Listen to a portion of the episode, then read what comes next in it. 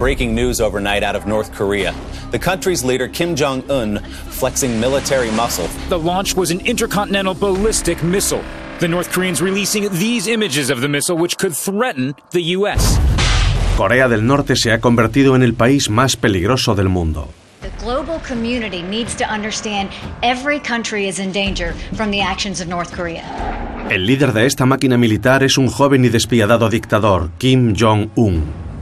Ejecutó a su propio tío con una ametralladora antiaérea. Tanto si es un loco o un genio calculador, Kim Jong-un hará lo que sea para mantenerse en el poder, incluso a expensas de su propio pueblo. Nos obligan a trabajar hasta que morimos. El régimen amenaza ahora la existencia de Estados Unidos. Tienen la capacidad de lanzar un arma nuclear a la ciudad de Nueva York. ¿Cómo hemos llegado a esto? ¿Cómo se ha convertido este pequeño país en una amenaza para el mundo? ¿Qué ocurrirá ahora? Nos enfrentamos al riesgo de un 11 de septiembre nuclear. It will be met with fire, fury, and frankly power, the likes of which this world has never seen before.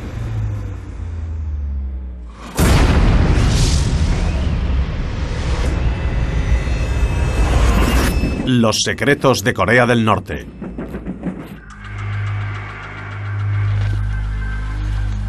Corea del Norte. Durante décadas, este secreto país ha permanecido aislado del mundo. Con una extensión similar a Pensilvania, esta tierra con 25 millones de habitantes es conocida como el Reino Ermitaño. Comparte al norte una frontera de 1.416 kilómetros con China y al sur el paralelo 38 lo separa de Corea del Sur. Desde la división, Corea del Sur se ha convertido en una de las economías más potentes del mundo. El crecimiento de Corea del Norte se ha limitado casi exclusivamente a sus fuerzas armadas. Ahora su último gobernante ha convertido ese único éxito en una amenazante carta de presentación contra Estados Unidos. Pero ¿cómo se convirtió Estados Unidos en el blanco principal de la ira de Corea del Norte? Estados Unidos, enemigo número uno. A principios del siglo XX, Corea tenía otro enemigo, su brutal gobernante colonial, Japón. Vivían una existencia infernal. Los coreanos son muy orgullosos y nacionalistas y sufrieron terriblemente bajo el dominio japonés. Hubo un intento de limpieza étnica. Corea seguía siendo una nación olvidada sin una identidad real. Pero su creciente agresividad sería la ruina para Japón cuando atacó la base naval estadounidense de Pearl Harbor en 1941. Obligado a luchar, Estados Unidos ganó la guerra desarrollando el arma definitiva.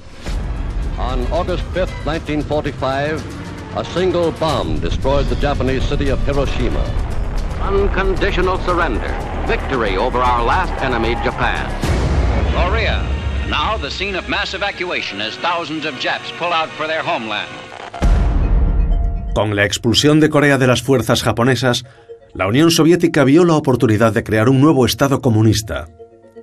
Pero Estados Unidos insistió en mantener un punto de apoyo democrático en la península de Corea.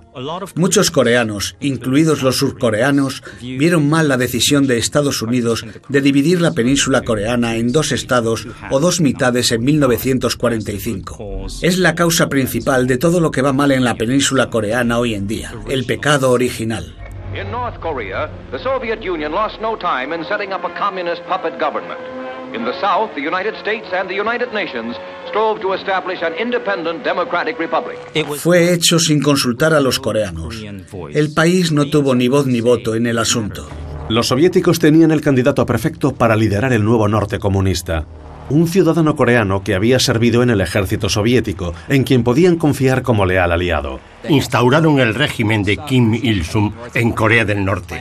Lo habían planeado durante la guerra con Japón. En 1948 se fundó oficialmente la República Popular Democrática de Corea, y Kim Il-sung, con solo 36 años, fue proclamado su líder.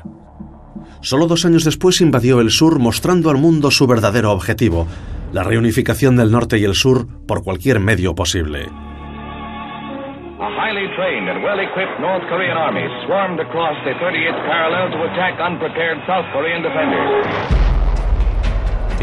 Estados Unidos se comprometió a defender Corea del Sur.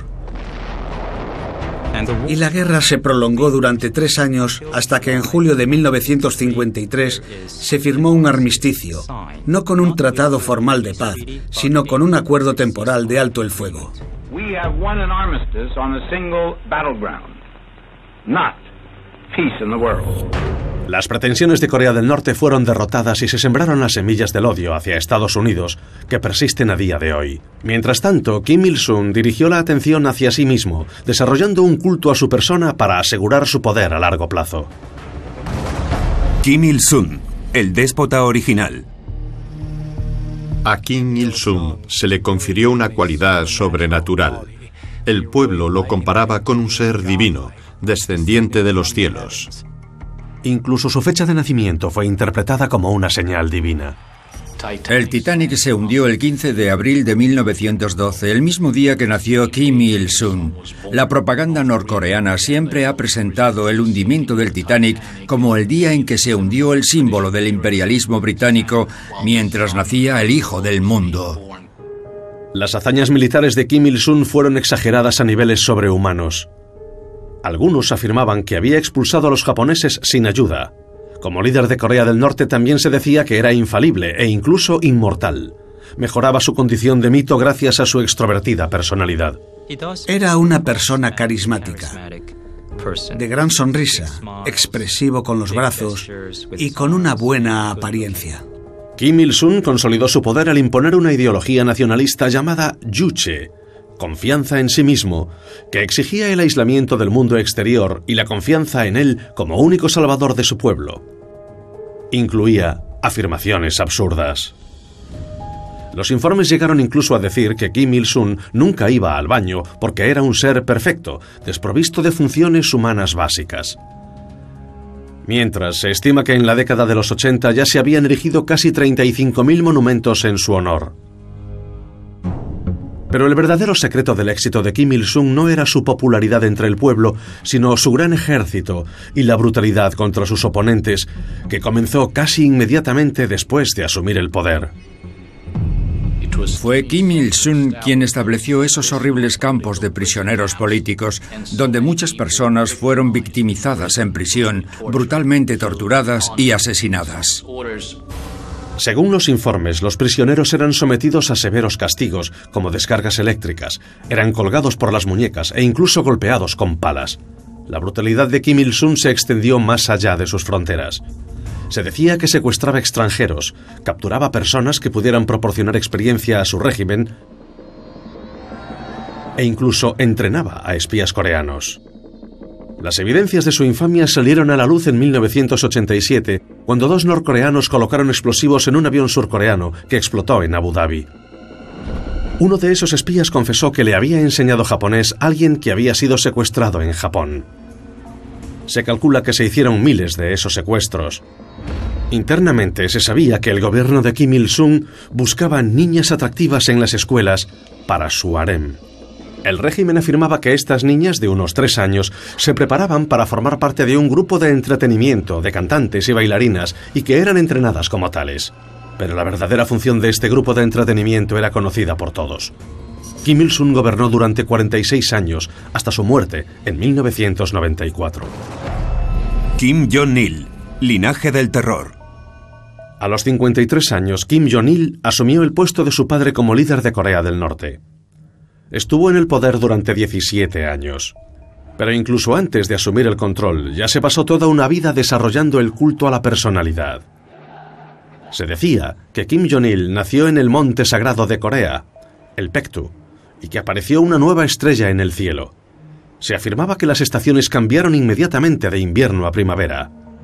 La verdad es mucho menos interesante. Kim Jong-il nació en un barracón del ejército soviético en el lejano oriente ruso en 1941, cuando su padre servía en el ejército soviético. Según la propaganda de Corea del Norte, Kim Jong-il fue un valiente soldado en la Segunda Guerra Mundial. Desafiaba a los japoneses. Todo un logro dada su edad. La guerra terminó en 1945 cuando Kim Jong-il era un niño pequeño. En un país que oficialmente es ateo, los líderes se convierten en dioses.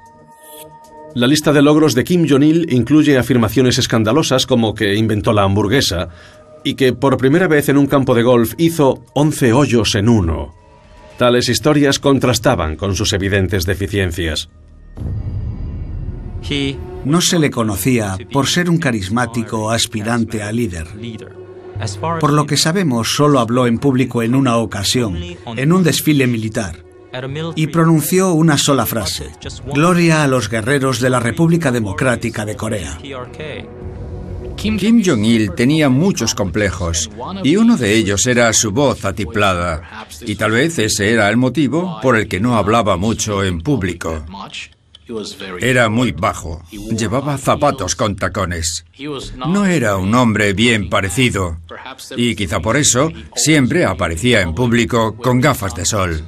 Pero el legado de Kim Jong-il se definiría no por sus caprichos personales, sino por su incapacidad para manejar una crisis. Kim Jong-il era un pésimo administrador. La característica fundamental que define el gobierno de Kim Jong-il fue la gran hambruna que mató a 3 millones de norcoreanos. Este desastre empezó en 1991 con el colapso de la Unión Soviética. La pérdida de ese importante apoyo situó a Corea del Norte bajo una fuerte presión económica. En 1994, el mismo año que Kim Jong-il asumió el poder, ni siquiera pudieron costear el fertilizante para sus tierras. Luego, una serie de inundaciones diezmaron gran parte de sus campos de cultivo. El hambre afectó tanto que hasta se informó de actos de canibalismo en las zonas rurales. Incluso hoy continúa una de las tendencias de la desaparición de aquel tiempo. Todavía hay una escasez significativa de fertilizantes en Corea del Norte y usan heces humanas como abono. Durante la hambruna, el Departamento de Estados Unidos estimó que el gasto en defensa de Corea del Norte era de 6.000 millones de dólares. Si Kim Jong-il hubiese gastado unos 200 millones de dólares en la compra de alimentos, ni un solo norcoreano habría muerto de hambre. Mientras millones de personas morían de hambre, Kim Jong-il seguía cómodamente los programas nucleares y de misiles de la nación. También siguió con las violaciones de los derechos humanos, como su padre. No solo era un prolífico mujeriego, sino que los secuestros internacionales que habían comenzado durante el reinado de su padre incluyeron una famosa pareja de cine. Kim Jong-il era un gran amante del cine y creía ser director cinematográfico. Incluso secuestró a un director surcoreano y a su ex esposa, una actriz muy famosa, para que hicieran películas para él. Pero el gran líder pronto sería víctima de algo que no podía controlar su salud. Kim Jong-il sufrió un grave derrame cerebral en agosto de 2008. Cuando murió a mediados de diciembre de 2011, no fue una sorpresa. Kim Jong-il's reign of terror lasted 17 years, menacing his neighbors with nuclear weapons, holding his own people hostage with prison camps and starvation. Cuando Kim Jong-il murió en diciembre de 2011, vimos llorar a toda la nación. ¿Lo sentían de verdad? There's no love lost for the dear leader, as he's called. John McCain said, I can only express satisfaction that the dear leader is joining the likes of Gaddafi, bin Laden, Hitler, and Stalin in a warm corner of hell. A su muerte, Kim Jong-il había tenido poco tiempo para preparar a su sucesor. Kim Jong-un asumió el poder a la edad de 27 años después de solo tres años de preparación. Iba a gobernar un país que descuidaba a su pueblo y estaba en continua contradicción con el resto del mundo. Cinco años y medio antes, habría sido difícil imaginar que alguien pudiera ser más brutal que Kim Jong-il. Pero Kim Jong-un seguramente ha logrado superarle. El papel de Estados Unidos en la división de Corea lo convirtió en blanco del odio de Corea del Norte. El querido líder Kim Il-sung y su sucesor Kim Jong-il aprovecharon ese odio para construir sus brutales regímenes. A la edad de 27 años, Kim Jong-un, el tercer dictador de Corea del Norte, recibió un legado de maltrato hacia los ciudadanos de su país y de antagonismo hacia otros países. Y ya ha demostrado ser el líder más problemático de Corea del Norte hasta ahora. La posibilidad de un conflicto armado es la más fuerte desde la guerra de Corea. President Trump stepped up his personal insults against Kim Jong un, labeling him Little Rocket Man and tweeting he won't be around much longer. La guerra verbal ha inmiscuido al Ministerio de Asuntos Exteriores de Corea del Norte, que ha llamado a Trump viejo, y Trump se refiere a Kim Jong-un como gordo bajo. aumentan las tensiones. Kim Jong-un es un líder joven y podría gobernar el país durante décadas, tal como hizo su abuelo. ¿Quién es este joven líder y cómo se ha convertido en una gran amenaza? Kim Jong-un, el tirano de la próxima generación. Kim Jong-un nació en 1984 y es el más joven de los tres hijos de Kim Jong-il. Las agencias de inteligencia confirman que pasó parte de su juventud asistiendo a una sencilla escuela pública de Berna, Suiza, bajo una identidad falsa. Sus excompañeros de clase lo describen como un niño tímido con problemas con el inglés y con otras asignaturas. Después sus compañeros bromeaban diciendo que podría haberse llamado Dim Jong-un. No hacía sus deberes, pero desarrolló una afición por el cine, los videojuegos y el baloncesto. Estas influencias occidentales todavía son evidentes hoy. Después de haber vivido en Suiza, se cree que Kim Jong-un regresó a Corea del Norte, donde asistió a la Universidad Kim Il-sung. En 2008, Kim Jong-il sufrió un ataque cerebral que lo debilitó y empezó a preparar a Kim Jong-un para ocupar el trono. ¿Pero por qué fue elegido el más joven de los tres hijos? Los hermanos mayores a los que se había considerado para este papel tenían todo tipo de problemas diferentes. Un hermano en particular, Kim Jong-nam, declaró en varias ocasiones que podría haber reformas en Corea del Norte. También fue a Disneylandia con un pasaporte falso y fue detenido. Esto fue una gran vergüenza para Kim Jong-il y por eso decidió desterrarlo y lo envió a Macao. El problema del otro hermano, Kim Jong-chul, era que también era un playboy internacional. Volaba para ir a los conciertos de Eric Clapton y en una ocasión lo descubrieron. Kim Jong-il pensó, y cito textualmente, Kim Jong-chul, el hermano mayor de la misma madre, es muy afeminado. Estas cosas obviamente no son buenas para un régimen que quiere demostrar poder, que quiere proyectar que no necesita a Occidente, por lo que solo quedaba Kim Jong-un. Kim Jong-un recibió rápidamente credenciales y títulos para legitimar su poder. Fue ascendido a general a pesar de la falta de entrenamiento militar. Estas exageradas credenciales le fueron concedidas después de solo tres años de preparación, cuando su padre murió y lo dejó al mando. Con un débil conocimiento del poder, Kim Jong-un hizo todo lo que pudo para asegurar su posición. La propaganda de Corea del Norte ha estado muy ocupada forjando un culto a la personalidad para Kim Jong-un. En cuanto se convirtió en líder de Corea del Norte, hicieron un documental. Cuenta historias sobre Kim Jong-un, que era capaz de conducir un automóvil siendo muy joven. Se ve a Kim Jong-un dando consejos a los oficiales del Ejército Popular de Corea sobre cómo disparar una pistola. Eran soldados profesionales, pero tenían que inclinarse y escuchar.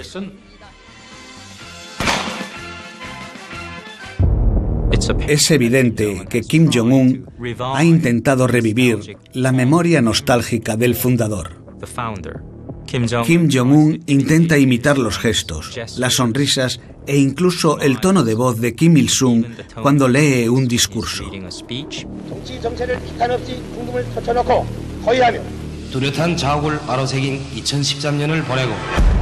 El intento más evidente de Kim Jong-un para emular a su abuelo es su corte de pelo. También subió de peso y posiblemente tomó medidas más extremas.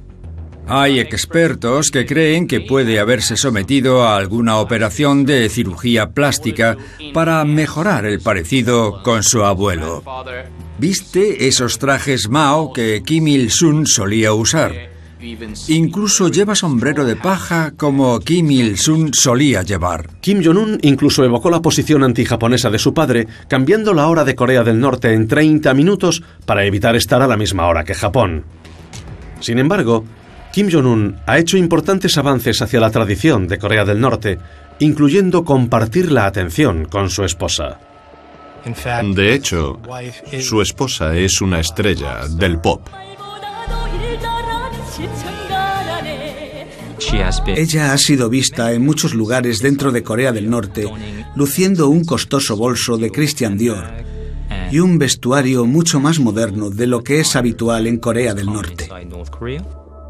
Los anteriores líderes de Corea del Norte no aparecían en público con sus esposas. Esto es un nuevo culto a la personalidad. Kim Jong-un tiene al menos una hija que probablemente tiene ahora cuatro o cinco años.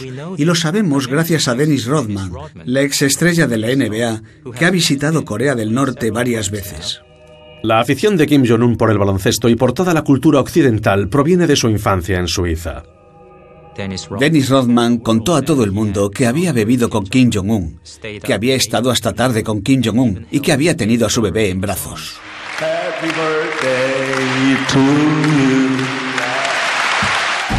Mientras un tercio de Corea del Norte está desnutrida, Kim Jong-un tiene una isla para recreo que Dennis Rodman comparó con Ibiza.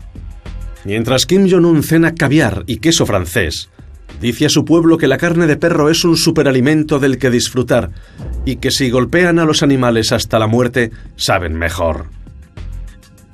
Además, se dice que Kim Jong-un tiene 17 palacios por todo el país. Muchos con una pista para su jet privado, en tono de broma el Air Force One. También se dice que gasta más de 30 millones de dólares al año en buenos licores de importación.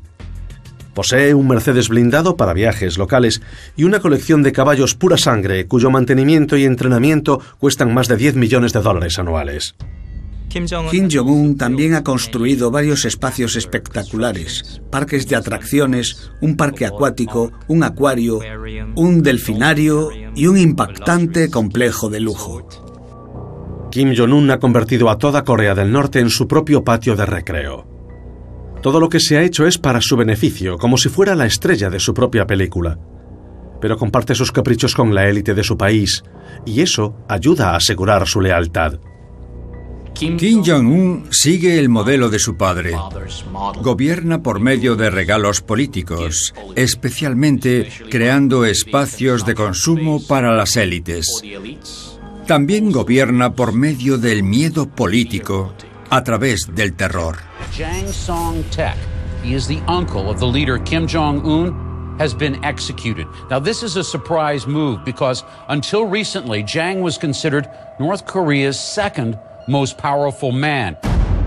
Kim Jong-un ordenó ejecutar a su tío Jang Song-tek a los dos años de estar en el gobierno, porque el tío Jang se había vuelto demasiado poderoso. When arrested this week, he was accused of double dealing and acts of treachery. The once trusted envoy was executed reportedly with a heavy machine gun and described as worse than a dog.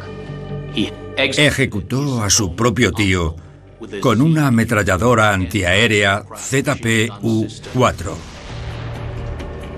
Los cuerpos se pulverizan. A las personas ejecutadas en Corea del Norte se les niega el derecho humano fundamental de sepultar el cadáver. El tío de Kim Jong-un no ha sido el único miembro de la familia a quien ha ordenado matar. We're back now with yet another stunning twist in the assassination of North Korean leader Kim Jong-un's estranged half-brother. Mató a su hermano Nan contratando asesinos que pulverizaron su cara con VX en Malasia.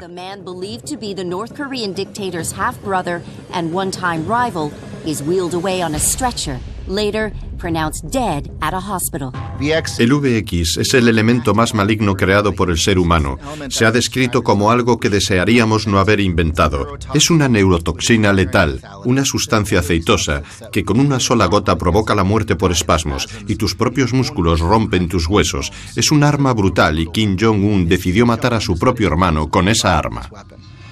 Durante los primeros cinco años del régimen de Kim Jong-un, 340 funcionarios fueron purgados o ejecutados. Pero nadie sufre más que la población de Corea.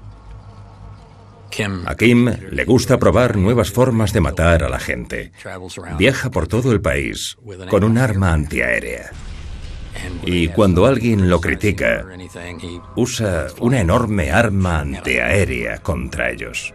Se pone fuera de sí. Es bastante difícil enloquecer más que Kim Jong-un, pero la locura no tiene por qué ser ineficaz. Le ayuda a conseguir sus malvados objetivos.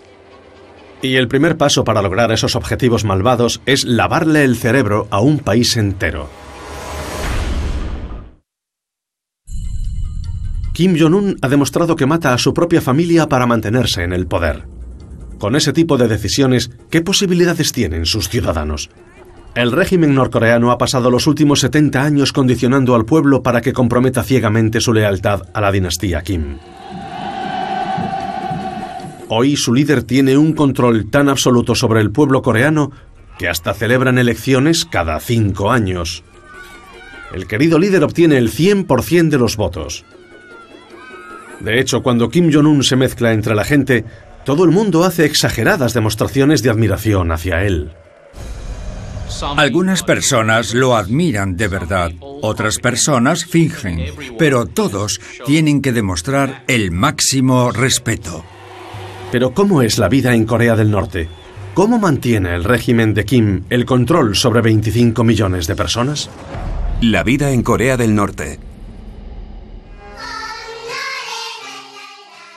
El adoctrinamiento es profundo. Empieza a temprana edad y continúa durante toda la educación escolar. Hay altavoces por los que se oyen himnos. Transmiten música ultranacionalista y sobre los propios líderes.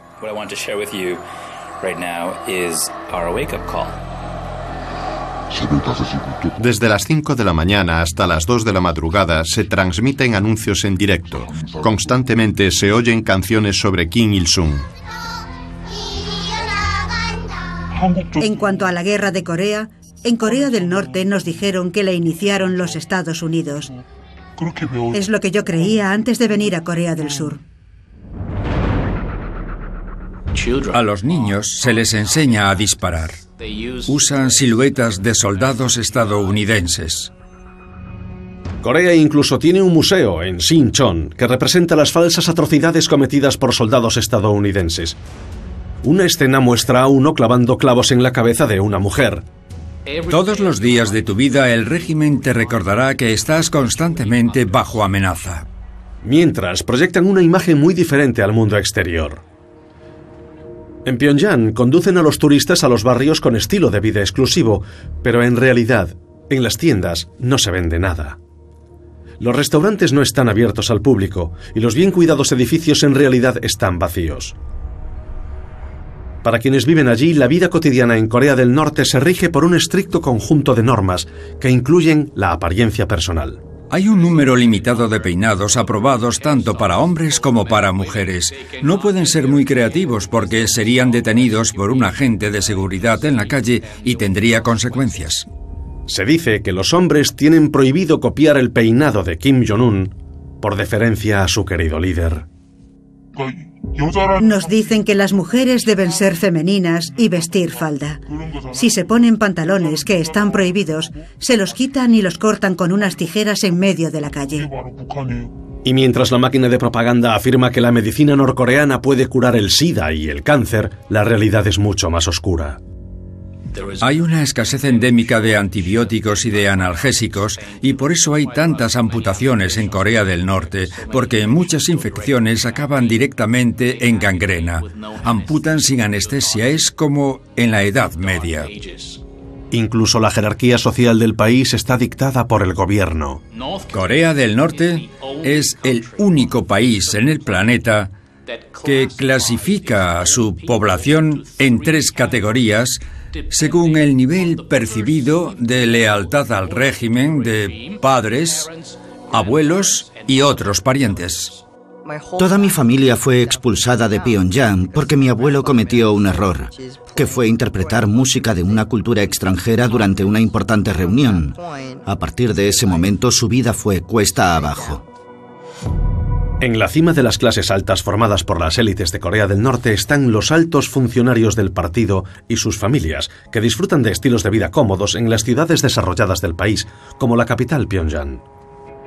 Si eres de la élite de Corea del Norte, obtienes muchos beneficios mostrando lealtad al país y puedes llevar una vida privilegiada. En el centro están las clases adeptas formadas por campesinos y trabajadores que han demostrado una lealtad excepcional al régimen a pesar de las dificultades que están obligados a soportar.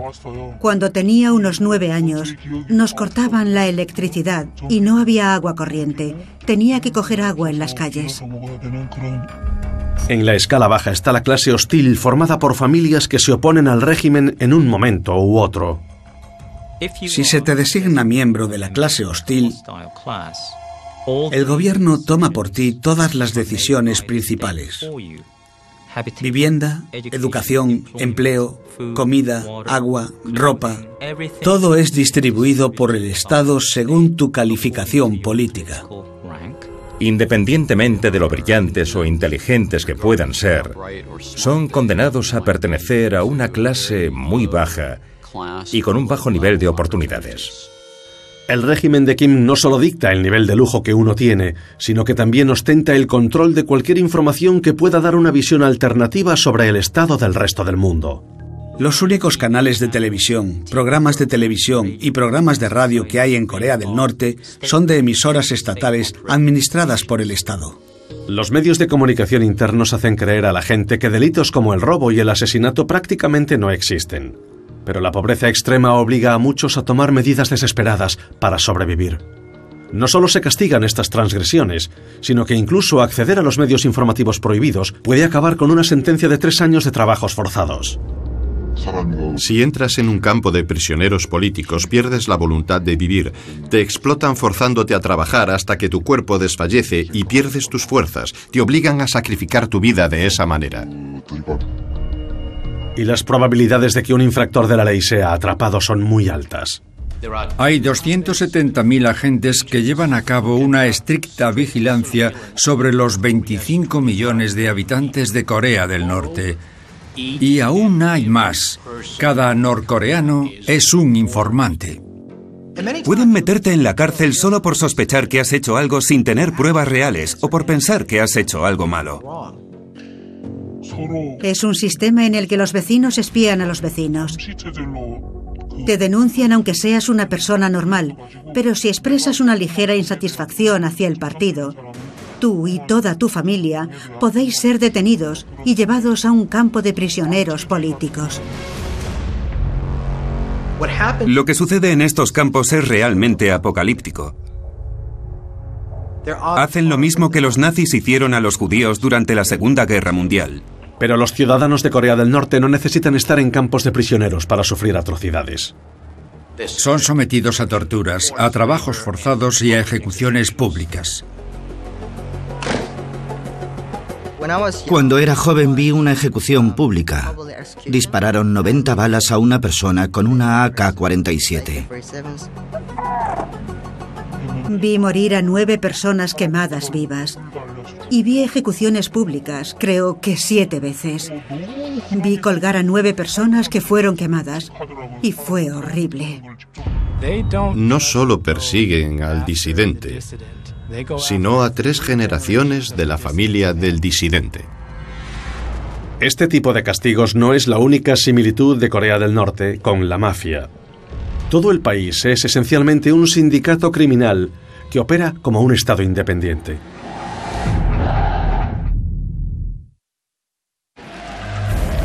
Con el adoctrinamiento de la población de Corea del Norte y bajo un firme control, Kim Jong-un puede continuar el aterrador desarrollo militar iniciado por su abuelo.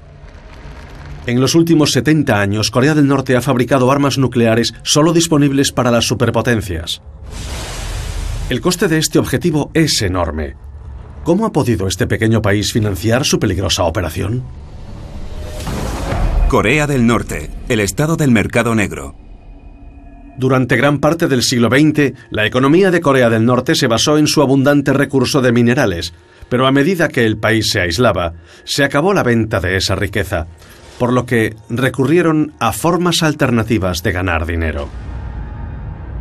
A la cabeza de estas operaciones se encuentra la agencia clandestina conocida como Oficina 39. Se estima que la Oficina 39 aporta mil millones de dólares al año o más por medio de actividades ilegales. Kim Jong-un really sits atop a criminal network that would make Don Corleone or Tony Soprano proud. Uno de los actos de Corea del Norte fue la impresión de dinero, duplicando dólares estadounidenses con sorprendente precisión. La calidad de los billetes falsos de Corea del Norte es extraordinaria. La calidad era muy buena. Hay una sencilla razón detrás de eso. Las mismas prensas fabricadas en Suiza para fabricar la moneda de Corea del Norte se usaron para producir dólares falsos. El país comprometió algunas de sus tierras de cultivo para un tipo diferente de falsificación. Corea del Norte es famosa por la producción de cigarrillos falsificados y por exportar cigarrillos de contrabando. Está entre uno de los 25 países productores de tabaco más importantes del mundo. Sus imitaciones de alta calidad producen aproximadamente 160 millones de dólares anualmente. La calidad es muy buena por una simple razón. En otros lugares son las organizaciones criminales las que producen estos cigarrillos falsificados. En Corea del Norte, el régimen de Kim es una organización criminal enmascarada como Estado soberano que usa los activos del Estado para producir cigarrillos falsificados. Y los cigarrillos no son el único vicio que explotan. Corea del Norte es un completo cártel de drogas con productos que vende interna y exteriormente. Hay un gran problema de drogas en Corea del Norte. He hablado con muchos jóvenes norcoreanos que desertaron y declararon que habían consumido drogas en múltiples ocasiones en Corea del Norte. No se habían dado cuenta de que esto no era un comportamiento aceptable. Podría decirse que las personas oprimidas que abusan del consumo de esas sustancias son más fáciles de controlar. Cocaína, anfetaminas, Viagra falsa. Corea del Norte ha sido atrapada contrabandeando drogas a países de todo el mundo, incluido un envío de heroína dirigido a Australia en 2003 por valor de 80 millones de dólares. El comercio de drogas de Corea del Norte genera cientos de millones de dólares al año, y las sanciones diseñadas para acabar con sus múltiples entradas de dinero son esquivadas por expertos. Los norcoreanos sobreviven con la actividad del mercado negro, principalmente a través del establecimiento de compañías ficticias y empresas falsas en China y en otros países. Disfrazan el pago de las transacciones, operan con dinero de empresas ficticias y ponen a prueba a los investigadores porque hay que superar cuatro o cinco niveles de compañías ficticias antes de descubrir que hay un banco en algún lugar de una isla del Caribe que está haciendo transacciones para Corea del Norte, lo que nunca se sabría sin haber seguido a todas las compañías ficticias involucradas en la financiación. Corea del Norte también evita las sanciones por actividades ilegales, encubriendo sus barcos para que parezcan de otros países, en un proceso llamado cambio de pabellón. Han desarrollado una compleja red de relaciones para que sus buques estén registrados bajo banderas extranjeras y, por lo tanto, puedan evitar el control y las sanciones internacionales. Una de las exportaciones más preocupantes de Corea del Norte es la venta de armas. Corea del Norte ha proporcionado armas a grupos terroristas como Hamas, Hezbollah, el Estado iraní y Pakistán. El terrorismo internacional, el tráfico de drogas, la falsificación y el flujo de dinero sucio han ayudado a Corea del Norte a convertirse en un Estado nuclear, algo que Estados Unidos ha intentado evitar. Desgraciadamente, las armas nucleares no son las únicas por las que Estados Unidos deba preocuparse. La opresión que Corea del Norte ejerce sobre su población ha creado un país que parece parado en el tiempo, con una tecnología décadas por detrás del resto del mundo. Si observas la imagen del mundo por la noche, lo que se ve es que China, Asia y Corea del Sur brillan con sus luces, y luego está Corea del Norte, una mancha oscura en el medio. En Corea del Norte la gente no tiene agua corriente, ni siquiera tienen electricidad. Es muy, muy raro que alguien tenga un ordenador. Pero bajo esta apariencia de atraso, Corea del Norte se ha convertido en una amenaza tecnológica que ya ha llegado a nuestros países. El flujo masivo de dinero del mercado negro les ha ayudado a financiar un programa de guerra cibernética que puede afectar a cualquiera. Corea del Norte. Ciberterroristas. Sabemos que el ciudadano medio de Corea del Norte no tiene Internet, pero sí la tienen los académicos, los investigadores universitarios, los empleados del gobierno y evidentemente los piratas cibernéticos tienen acceso a Internet y son capaces de lanzar ataques a todo el mundo. Probablemente Corea del Norte está entre los cinco mejores del mundo en lo que respecta a la capacidad de piratería cibernética. Al parecer, Corea del Norte entrena a sus mejores y más brillantes estudiantes para convertirlos en ciberguerreros. Sony Pictures says it has no further release plans for the interview, an announcement that has rocked Hollywood. En 2014, un ataque cibernético de Corea del Norte provocó que Sony Pictures cancelara el estreno de La Entrevista, una comedia satírica que incluía un plan para asesinar a Kim Jong-un. Corea del Norte borró toda la red de Sony, pero también robó todos sus correos electrónicos y los ha publicado. Corea del Norte amenazó con volar los cines estadounidenses que proyectaran la entrevista. Sony made its decision after the country's largest theater chains announced they were pulling the movie, concerned when the hackers threatened locations showing the film. Esto quedará en los anales de las relaciones de Corea del Norte con los Estados Unidos como primera vez que un gobierno extranjero impuso a los estadounidenses la autocensura. El ataque a Sony demostró que Corea del Norte puede tener un impacto significativo en los negocios estadounidenses. Envalentonados por su éxito, los piratas informáticos de Corea del Norte pusieron sus ojos en objetivos más lucrativos. Entraron en el Banco de Bangladesh por lo que se conoce como Email Spear Phishing. Enviaron correos electrónicos a empleados del Banco de Bangladesh. Los engañaron para que ejecutaran los archivos adjuntos. Intentaron transferir mil millones de dólares y de no ser por un pequeño error habrían tenido éxito. Al final consiguieron 81 millones de dólares. El robo de decenas de millones de dólares es solo el comienzo para los ciberdelincuentes de Corea del Norte.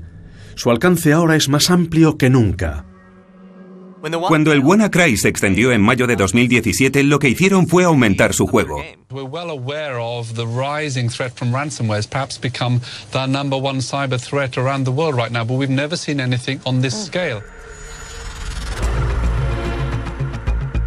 Ese gusano fue capaz de entrar en los ordenadores mediante el uso de lo que llamamos un exploit, un código que permite acceder al ordenador sin que puedas hacer nada, solo es necesario que esté encendido y conectado a Internet. En horas fueron afectados cientos de miles de ordenadores. Cuando el WannaCry entraba en un ordenador, fingía ser lo que se llama ransomware. El ransomware encripta todos los archivos del ordenador y luego dice, si nos pagas 300 dólares te daremos la clave para descifrar todos tus archivos. Sin embargo, su objetivo es destruir el ordenador. Desgraciadamente alcanzó a varias organizaciones en Europa, incluidos hospitales en el Reino Unido que tuvieron que cerrar, o el sistema ferroviario alemán, así como redes telefónicas de España. No hay nada que impida a Corea del Norte hacer eso mismo a alguna empresa proveedora de energía. Se puede entrar en uno o dos puntos clave, causar un efecto dominó y afectar a toda la red eléctrica de Estados Unidos. Cuando no hay electricidad, no hay actividad bancaria, no hay suministro de agua y los semáforos no funcionan, todo deja de funcionar. Los países más vulnerables son los que más tienen su sociedad vinculada a la electrónica. No es solo un ordenador en algún lugar conectado a su lavadora. Tu lavadora está conectada a través de la red a tu secadora. Todo está conectado con todo. ¿Qué podría salir mal? La respuesta es todo. We are constantly probed in the cyber world. We uh, and, and have been for some time, and we are alert. Uh, we recognize the probes, and we are responding. ¿Y cuál sería la respuesta de Estados Unidos? ¿Otro ataque cibernético? Las condiciones no son las mismas. Corea del Norte no depende de Internet. No confía en los ordenadores que tenemos para manejar nuestro país. Así que un ataque cibernético contra Corea del Norte sería muy ineficaz. This is not the first time we've seen attacks by nation states against U.S. companies. There have been other types of attacks. There are other countries who actually have capabilities and are inside our corporate networks right now. This is going to require strong government policy by the United States. Una cosa que nos preocupa mucho es que, en el futuro, Corea del Norte quiera hacer algo mucho más importante que un ciberataque. Tenemos sistemas de radar vigilando si se acercan misiles, y podría ser que un país como Corea del Norte lanzara un ciberataque contra esos sistemas de radar para simular que Rusia ha disparado una gran cantidad de misiles nucleares contra Estados Unidos y que tomásemos represalias iniciando una guerra sin que se hubieran lanzado esos misiles.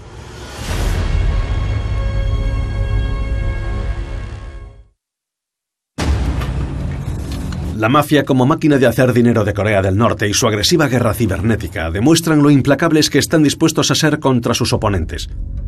Y ahora Kim Jong-un tiene armas nucleares que rivalizan con las de Estados Unidos. ¿Cómo ha desarrollado este régimen un arsenal tan letal que requiere un conocimiento muy especializado? Corea del Norte, nación nuclear. En la década de 1940, el primer líder de Corea del Norte, Kim Il-sung, se obsesionó con la adquisición de tecnología nuclear cuando vio el poder mortal de la bomba. En aquellos días, Estados Unidos y la Unión Soviética disfrutaban de un monopolio casi total de las armas nucleares. Corea del Norte pidió a los líderes soviéticos que le transfiriera esa tecnología. La Unión Soviética no confiaba en Corea del Norte, así que rehusó proporcionar los planos para una bomba. Pero los soviéticos ayudaron a Corea del Norte a construir un reactor nuclear para la generación de energía. Los soviéticos les dijeron, esto es para una aplicación nuclear pacífica. El problema es que Kim Il-sung decidió que necesitaban tener sus propias capacidades. Ignoraron abiertamente su trato con los soviéticos y Corea del Norte pasó las siguientes décadas persiguiendo sus ambiciones nucleares, desafiando a la comunidad internacional. Los reactores nucleares se usaron para generar plutonio que puede usarse como combustible para armas. El programa pasó de padres a hijos y cuando Kim Il-sung murió en 1994, Kim Jong-il asumió el control y suspendió la producción de plutonio del país. Aparentemente desistió ante la presión internacional, pero en realidad estaba cambiando su objetivo a un combustible nuclear diferente, uranio enriquecido. A diferencia del plutonio que requiere un reactor nuclear que puede ser detectado por los satélites enemigos, el uranio enriquecido puede producirse en instalaciones subterráneas y para ayudarles a desarrollar esta tecnología contaron con un hombre llamado Aku Khan. Aku Khan de Pakistán era un empresario dedicado a extender ilícitamente la tecnología nuclear, particularmente el enriquecimiento del uranio. Aku Khan ofreció a Corea del Norte su tecnología para el enriquecimiento del uranio a cambio de tecnología de misiles balísticos. La guinda del pastel fue que durante todo este periodo los norcoreanos habían construido una gran planta de enriquecimiento de uranio en un lugar subterráneo. Akukan les proporcionó los conocimientos y la tecnología para producir uranio altamente enriquecido mediante centrifugadoras diseñadas para separar los isótopos más volátiles. La centrifugadora es un aparato de giro muy rápido que hace girar el gas y permite que el uranio 238, que es el material común, salga al exterior y el uranio 235, el tipo de combustible para la bomba, quede en el interior. Y se hace una y otra vez en lo que se llama cascada de centrifugado. Durante la década de 1990, Corea del Norte extraía secretamente uranio en bruto dentro de sus fronteras. Para los mineros era un trabajo peligroso. Según los informes, solo tenían un día de descanso al mes y estaban expuestos a materiales radiactivos que se sabe provocan cáncer. Su trabajo dio sus frutos al régimen. En 2002 tuvieron el suficiente éxito como para que Corea del Norte admitiera que tenía un programa nuclear secreto. Corea del Norte dijo, sí, lo hacemos, estamos enriqueciendo uranio, ¿qué van a hacer al respecto? Incluso invitaron al doctor Siegfried Hecker, exdirector del Laboratorio Nacional de los Álamos, para que hiciera un recorrido por las instalaciones. La mayor parte del gobierno de Estados Unidos no quería que fuera, porque pensaban que me utilizarían para fines propagandísticos. Pero hubo algunas personas valientes en el gobierno que dijeron, ¿por qué no? Podríamos aprender algo. Hecker visitó Corea del Norte siete veces entre 2004 y 2010. Es el único estadounidense que ha visto las áreas más secretas del programa de armas nucleares de Corea del Norte. En 2010, en una de mis visitas al complejo nuclear de Corea del Norte, me mostraron una moderna instalación de centrifugado. My jaw just dropped. I was stunned to see what looked like hundreds and hundreds of centrifuges lined up at three different locations. It was just stunning. El creciente poder del programa de Corea del Norte se exhibió a partir del 3 de octubre de 2006, con su primera prueba nuclear subterránea. La primera tenía un poder explosivo muy pequeño. Sabemos que la probaron, porque cuando se hacen pruebas subterráneas se envían señales sísmicas por toda la Tierra y esas señales se pueden leer.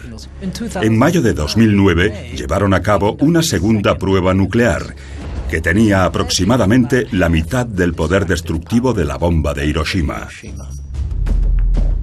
La siguiente prueba nuclear de Corea del Norte mostró un aumento significativo de su fuerza destructiva.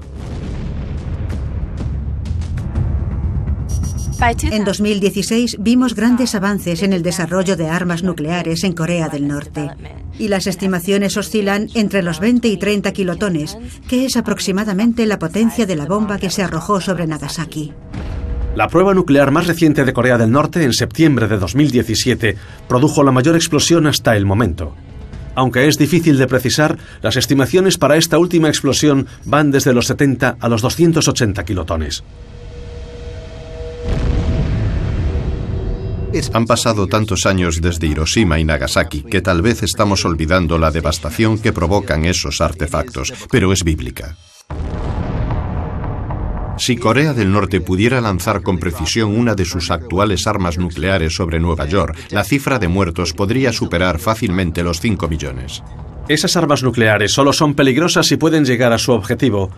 Y las recientes pruebas de misiles han demostrado que Corea del Norte está en camino de conseguirlo si no lo ha conseguido ya. La primera prueba de misiles balísticos intercontinentales de Corea del Norte se realizó el 4 de julio de 2017 como una especie de regalo de Corea del Norte a Norteamérica. Las primeras pruebas de todos los países que alguna vez han probado un misil balístico intercontinental han fracasado y por eso nos sorprendió que tuvieran éxito en la primera prueba. Está claro que Corea del Norte está avanzando en el intento de desarrollar tecnologías ICBM. Están mejorando cada vez más y más. Y podemos seguir emitiendo comunicados de prensa y que mucha gente en Occidente se frote las manos y diga, vaya por Dios, pero aún no han llegado aquí. Pues yo creo que están ahí. Es una cuestión de tiempo que todos los objetivos en Estados Unidos sean vulnerables, en realidad en todo el mundo.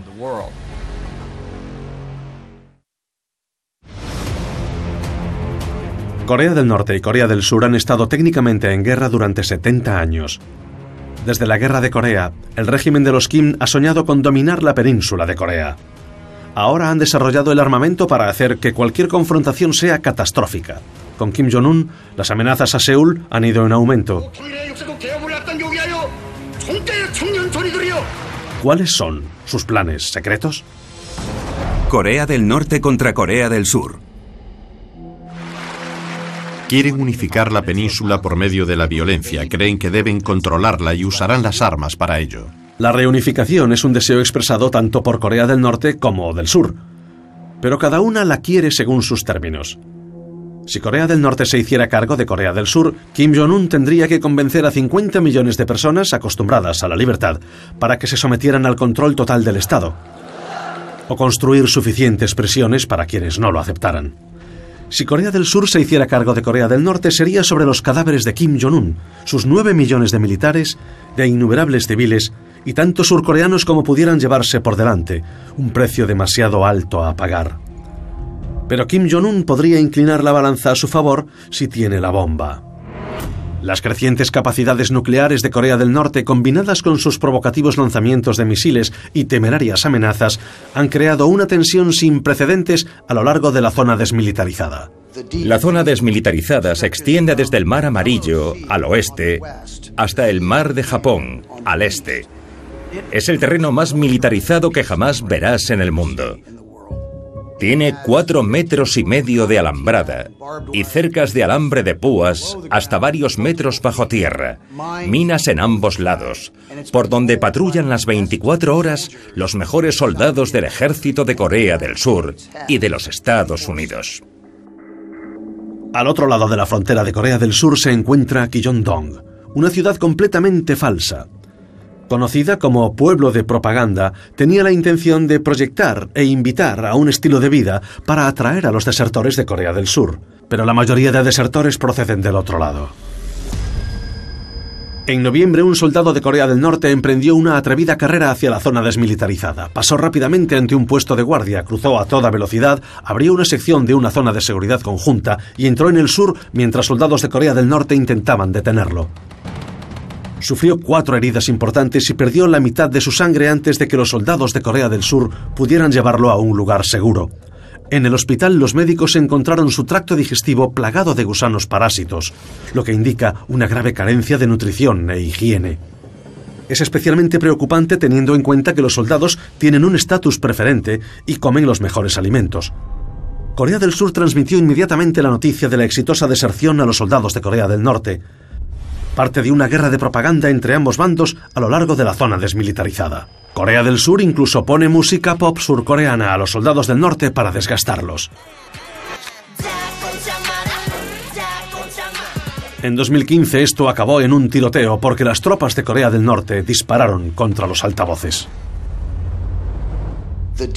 La zona desmilitarizada se ha vuelto cada vez más militarizada, principalmente debido al crecimiento del ejército norcoreano. Es el cuarto ejército más grande del mundo y probablemente uno de los ejércitos permanentes más importantes en cuanto a infantería, blindados y artillería, con una tremenda capacidad en cohetes, artillería y misiles, capaces de llegar a Seúl sin ser detectados.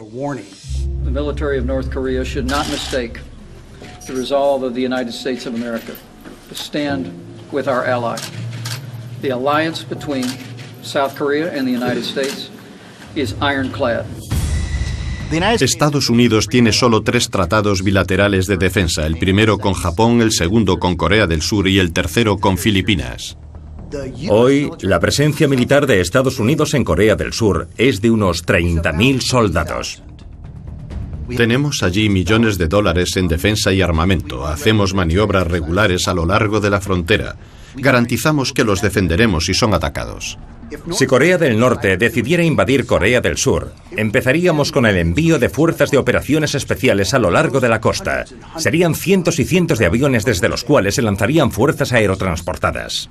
La dispersión de las fuerzas de operaciones especiales de Corea del Norte en las partes más bajas de la península sería fácil con sus efectivos y alcanzarían su principal objetivo, Seúl. La capital del sur está a solo 56 kilómetros de la zona desmilitarizada. Habría artillería y lanzamiento de cohetes hacia el sur.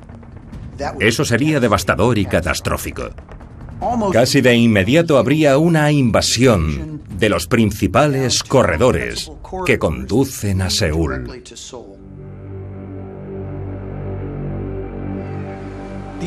La idea de una guerra en la península de Corea es horrible. Vive mucha gente, decenas de millones de personas en Seúl, justo en el punto de mira de todas las armas de Kim. La posibilidad de luchar en una guerra y que esa ciudad no fuera destruida sin que muriese toda la población es extremadamente difícil.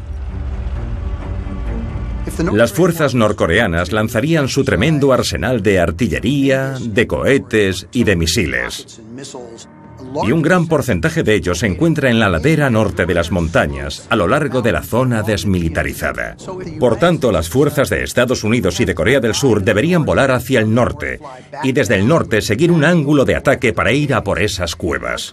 El ataque de Corea del Norte se llevaría a cabo entre 30 y 45 minutos antes de que Estados Unidos y Corea del Sur pudieran ni siquiera empezar a interceptarlo. Esos 45 minutos intermedios serían catastróficos para Seúl. Decenas de miles de familias serían asesinadas. La devastación sería tremenda y el pánico sería increíble. La presencia física de tropas estadounidenses, si Corea del Sur estuviera en peligro, enviaría un potente mensaje a Corea del Norte. No lo hagan. Si atacan, los estadounidenses estarán entre los primeros fallecidos. Iremos a Pyongyang y terminaremos con su régimen.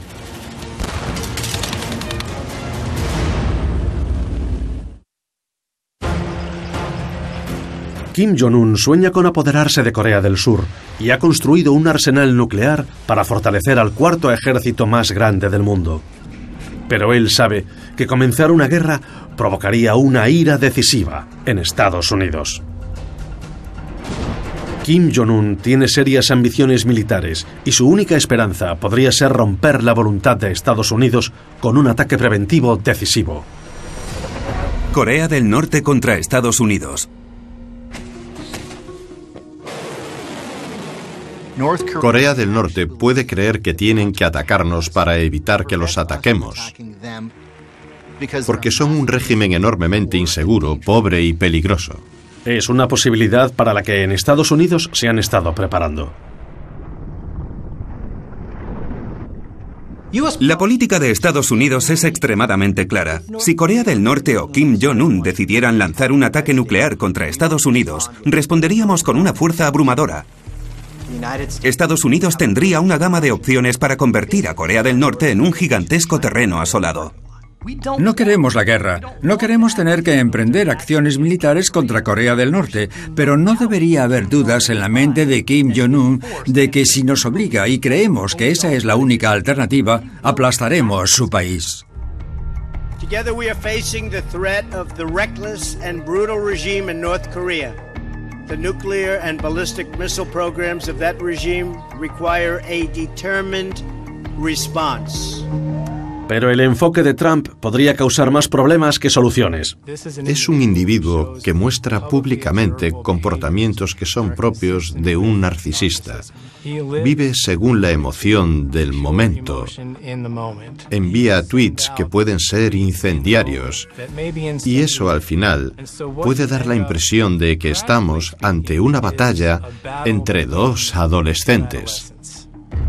Frente a este violento enfrentamiento, no puede descartarse un impredecible y desafiante comportamiento de Kim Jong-un. De alguna manera, Kim Jong-un podría creer que tendría éxito haciendo retroceder a Estados Unidos si usara un arma nuclear contra ellos. Es una locura. Pero también lo hizo Hitler invadiendo Rusia. Another week, another launch from the North Koreans, but this one was different. For a start, it didn't fail, and it appears to be a new type of rocket with a longer range, one that North Korea says can carry a nuclear warhead. Dije en el Congreso en su día que Corea del Norte era capaz de construir un misil balístico intercontinental con una ojiva nuclear que podría llegar con éxito a Estados Unidos y hoy mantengo esa evaluación.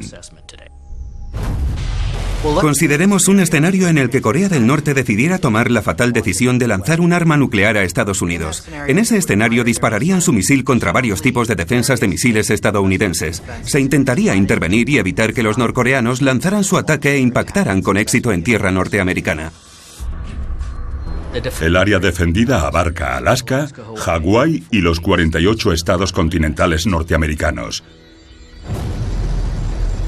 Las bases de defensa de misiles están diseñadas para detectar el lanzamiento de un misil balístico, rastrear el avance de ese misil y determinar el mejor momento para destruirlo para que los restos se quemen en el espacio y no caigan a la Tierra.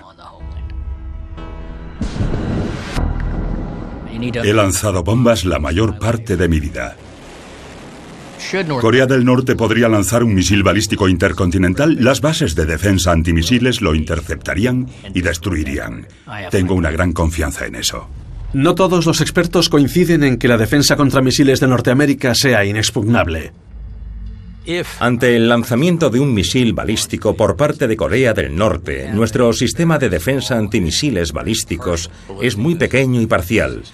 Está casi completamente enfocado a ataques del norte o noroeste debido a que los enemigos de los que intentamos defendernos son Rusia y China.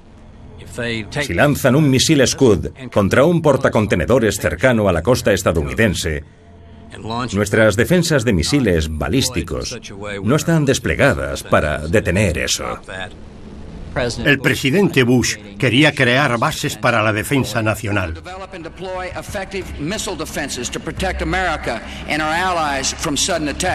Pero bajo la administración Obama fueron suspendidas.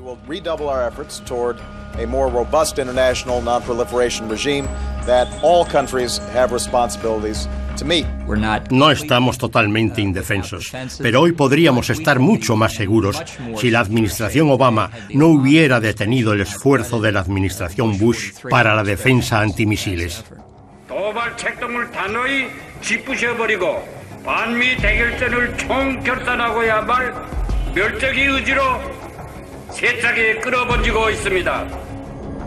También existe la posibilidad de que Corea del Norte paralice Estados Unidos sin que una bomba nuclear impacte en el país. Un pulso electromagnético o EMP es una ráfaga de radiación que podría dañar y deshabilitar una red eléctrica. Un EMP podría dispararse desde una explosión nuclear a muchos kilómetros sobre su objetivo, alcanzándolo con total precisión.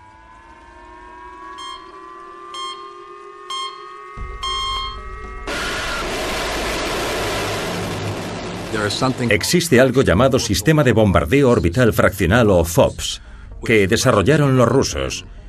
y que, por razones que solo ellos conocen, han compartido con los norcoreanos. Un FOBS es el lanzamiento de un arma nuclear en un satélite, pero el lanzamiento se haría hacia el sur en vez de hacia el norte. Nuestros sensores no están diseñados para detectarlo entre otros satélites, la basura espacial, etc. Detonaría a 80 o a 160 kilómetros en el espacio.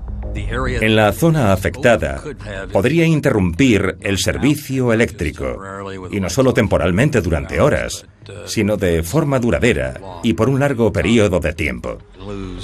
En Estados Unidos morirían millones de personas por inanición, falta de agua y colapso social. No estamos hablando de armas particularmente sofisticadas, solo de un satélite en órbita que explotaría por orden de Corea del Norte y que diría, vale, lo seguiremos y lo haremos explotar sobre Omaha.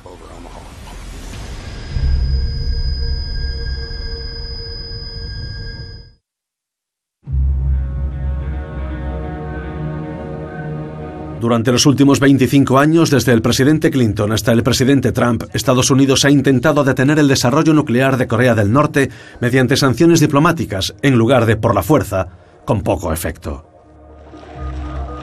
Los Kim han mentido descaradamente sobre sus compromisos de no proliferación nuclear y en todo lo demás. Esta será la cuarta vez que negociemos con ellos, que nos mientan y rompan sus acuerdos. Estados Unidos necesitaba la cooperación internacional para combatir las acciones deshonestas de Corea del Norte, y los líderes mundiales acordaron aplicar las sanciones internacionales más severas hasta la fecha. Pero incluso esto puede ser ineficaz. Corea del Norte contra el mundo.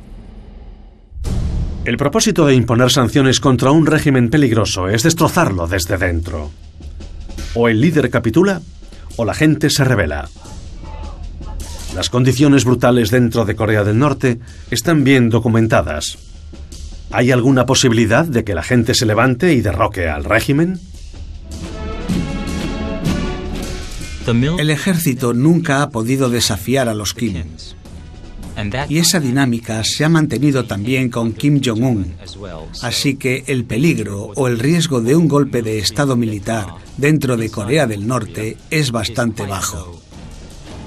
Los militares están en deuda con los líderes y con el partido de los Kim y apoyan al líder supremo. Kim Jong-un es mucho menos querido que cualquiera de sus predecesores.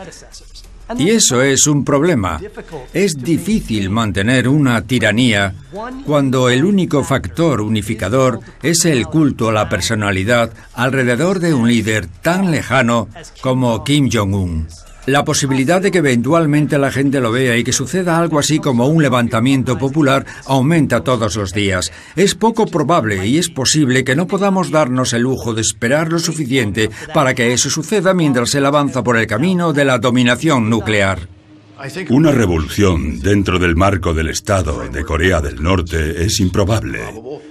Porque las estructuras policiales y militares son muy poderosas y opresivas. Muchas personas se preguntan por qué los norcoreanos soportan esa situación, por qué han escogido vivir de esa manera, por qué no hay una revolución civil. Y cuando se les preguntó sobre eso, los desertores de Corea del Norte rechazaron rápidamente esa idea y dijeron que ni siquiera lo piensan, que no hay libertad de pensamiento, solo miedo.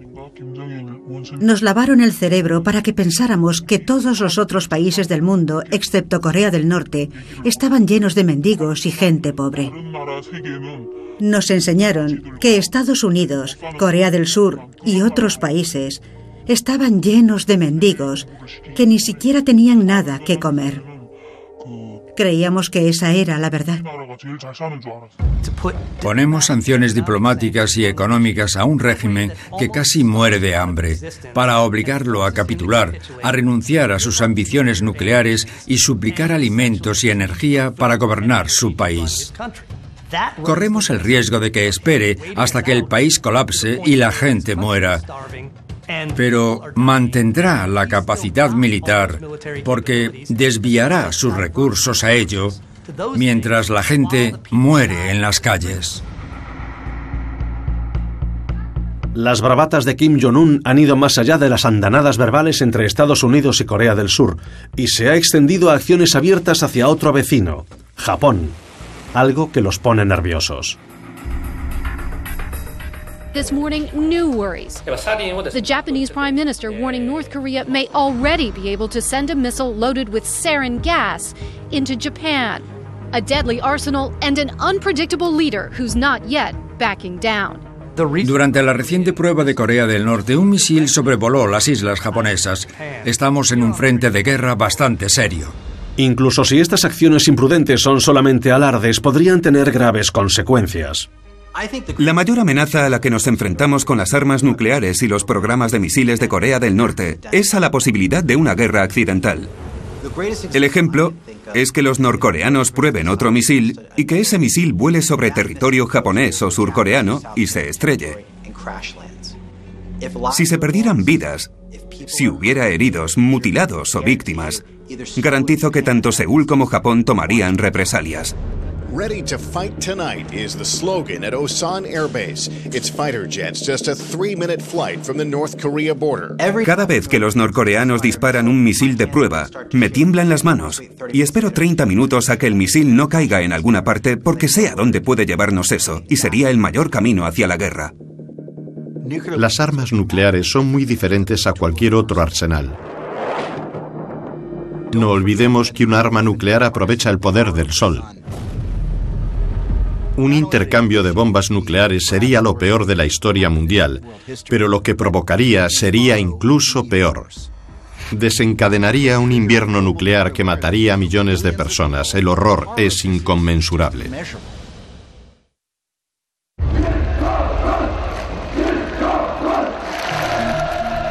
Hemos entrado en un periodo de consecuencias. No podemos seguir con la misma política. Nuestra libertad, nuestra forma de vida se verá comprometida si no tomamos medidas. Muchos dicen que Estados Unidos y Corea del Sur lo permiten. Tenemos una estrategia política de paciencia y no hemos hecho nada para cambiar el comportamiento de Corea del Norte. Tienen armas nucleares, es un hecho. Ese genio no va a volver a meterse en la botella. Finalmente, el plan a largo plazo de Corea del Norte dio sus frutos. Comenzó con Kim Il-sung persiguiendo implacablemente la tecnología nuclear mientras controlaba y oprimía a su pueblo. Sin obstáculos para él, incluyendo el secuestro de extranjeros para promover su causa.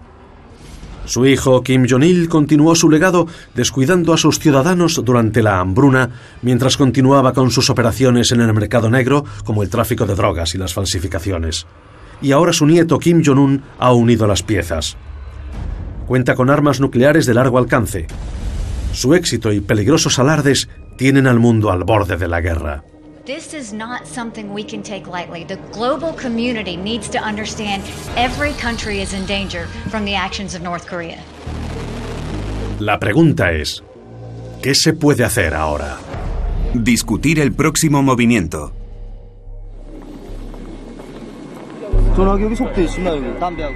Una estrategia que ha sido discutida es el llamado enfoque de decapitación. Eliminar a Kim Jong-un, ya sea asesinándolo o mediante un ataque quirúrgico.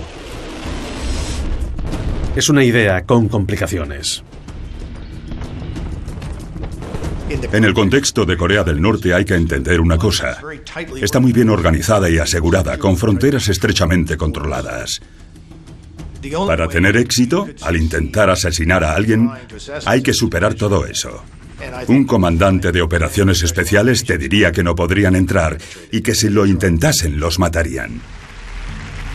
La posibilidad de asesinar a Kim Jong-un, en primer lugar, es difícil porque hay que averiguar dónde está, atacar y matarlo. No hay garantías. Él sabe que es un objetivo, que es un problema y es un individuo extremadamente paranoico. Tiene dobles y muchos medios para evitar ser asesinado.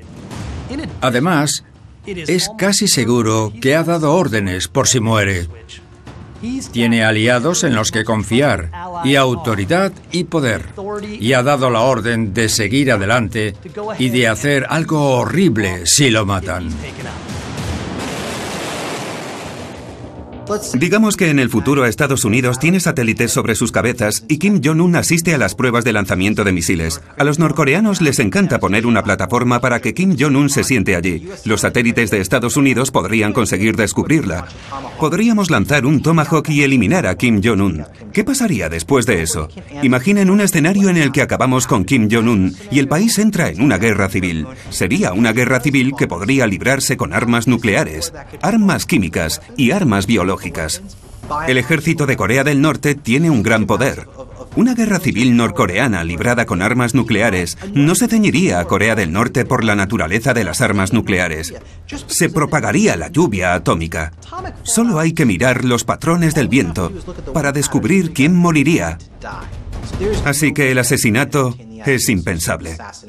Sería una locura. Si hubiera algún intento de derribar a Kim Jong-un del poder, lo más probable es que habría que hacerlo con la ayuda del aliado de Corea del Norte, China. La única manera de detener el programa de armas nucleares de Corea del Norte es eliminando al régimen. La mejor manera de hacerlo es unir las dos Coreas, convencer a China de que la fusión de las dos Coreas tiene un interés nacional y sería de interés nacional para Estados Unidos. Solo China tiene la capacidad de lograr eso. Suministra más del 90% de la energía a Corea del Norte, suministra enormes cantidades de alimentos y ayuda humanitaria. En 2017, la administración Trump, de manera pública y reiterada, se acercó a China en un intento de encontrar un interés común para eliminar el régimen de Kim y unir Corea del Norte y Corea del Sur en una sola nación.